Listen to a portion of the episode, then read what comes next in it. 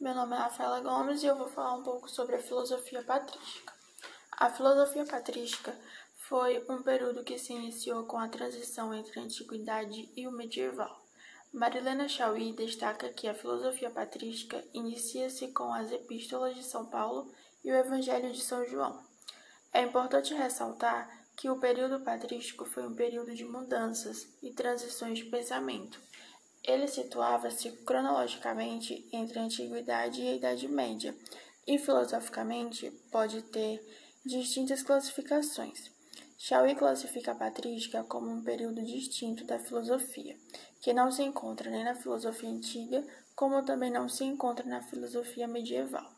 Porém, há um consenso de classificar a filosofia patrística como parte da filosofia medieval, junto à filosofia escolástica, pois os temas e o modo de operar dos pensadores patrísticos aproximavam-se totalmente da teologia cristã e do conhecimento religioso.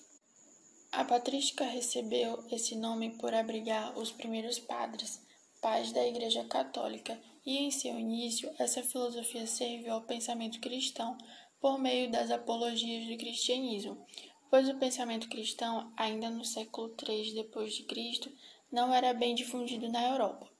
Foi no período patrístico que surgiu a maior parte doutrinária do pensamento cristão, pois os padres que foram pais da Igreja Católica tiveram a missão de formular o princípio de todo o pensamento cristão que daria origem ao que conhecemos hoje como Igreja Católica Apostólica Romana.